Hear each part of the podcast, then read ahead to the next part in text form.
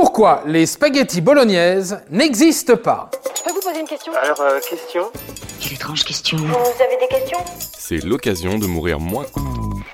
On hésitait à titrer cet épisode de Mourir moins con en Pourquoi est-ce que les spaghettis bolognaises sont une invention des Français, des Anglais et des Américains? Pour attiser votre curiosité, on s'est dit qu'il fallait ramener un peu de dramaturgie là-dedans. Pourquoi ces spaghettis n'existent pas? Mais nous allons répondre à ces deux questions. Pourquoi la bolognaise n'existe pas tout d'abord? Pour tous ceux qui sont déjà allés en Italie et qui se sont rendus dans des restaurants, on ne trouve jamais absolument jamais de spaghetti bolognaise. Ni à Rome, ni à Naples, Gênes, Milan, ni à Palerme, ni à Turin, ni dans les petits ports des Cinque Terre, et ni même à Bologne. Ça veut dire, hein C'est un coup ou quoi? On se fout de moi? Pour avoir dans une trattoria italienne en Italie un truc qui ressemble à de la bolognaise, il faut plus se tourner vers les pastas à la ragout. Mais ça, on y reviendra après. Alors, faisons un petit état de ce qu'il se passe à Bologne. En termes de gastronomie, j'entends.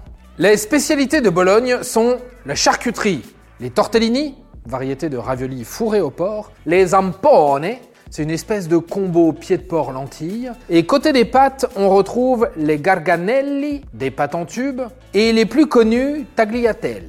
Enfin, le parmesan vient de la région. Donc, rien à voir avec les spaghettis et le bœuf mijoté dans de la sauce tomate. Et pour cause, le spaghetto est une pâte traditionnellement commune à Naples et dans le sud de l'Italie, et pas du tout à Bologne, qui est à 500 km plus au nord. Tu es sûr qu'on est au bon endroit? D'ailleurs, les fines bouches italiennes vous le diront. C'est une énorme connerie que d'utiliser des spaghettis tant la sauce dite bolognaise est épaisse. Avec les spaghettis, la sauce n'adhère pas à la pasta. Et on se retrouve donc avec ces spaghettis dégoulinantes sur la chemise. Et les trois quarts de la sauce restent dans l'assiette alors qu'on a terminé ses spaghettis. Donc, dans l'histoire de la gastronomie de Bologne, rien ne renvoie à cette supposée recette dite à la bolognaise. D'ailleurs, Virginio Merola, le maire de Bologne, est assez d'accord avec cette affirmation, puisqu'il hurle à la fake news et qu'il affirme non, le spaghetti à la bolognaise n'existe pas, il est pourtant célèbre dans le monde entier. Maintenant, pourquoi est-ce que je disais que les spaghettis étaient une invention franco-anglo-américaine alors?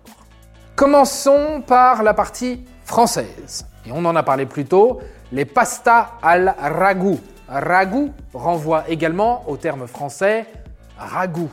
À la Renaissance, Bologne était à son apogée de la hype pour les étudiants. On venait de toute l'Europe pour se former dans les universités de Bologne. Et on suspecte fortement les jeunes étudiants français d'avoir rapporté dans leur besace les recettes de viande mijotée à feu doux dans une sauce. Oui, oui, oui, j'ai suivi ta recette, oui, oui. Tout le monde s'est régalé À ce ragoût des étudiants français, on aurait alors rajouté la pasta italienne, et notamment la tagliatelle. Et voilà, les pastas à la ragoût étaient nés. Vient le tour des Américains et des Anglais dans cette sombre histoire de spaghetti à la bolognaise. Durant la Seconde Guerre mondiale, les Américains et les Anglais seraient passés par Bologne. Là, ils auraient mangé des tagliatelles à la ragoût et ils ont adoré. Fin de la guerre, ils rentrent chez eux.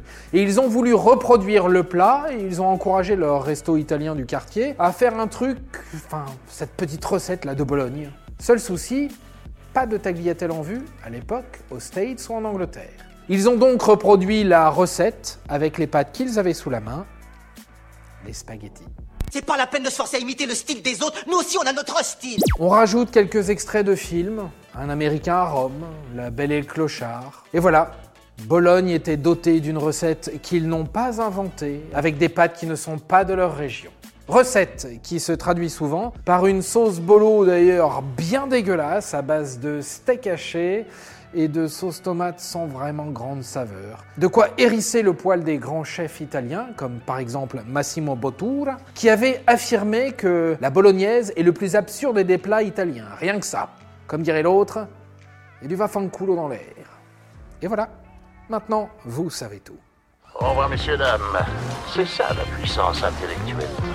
Sapristi C'était un podcast de Genside. Avant de partir, attends, j'ai un truc à te dire. Viens découvrir notre podcast sexo, S'exposer. Deux minutes pour tout savoir sur la sexualité masculine.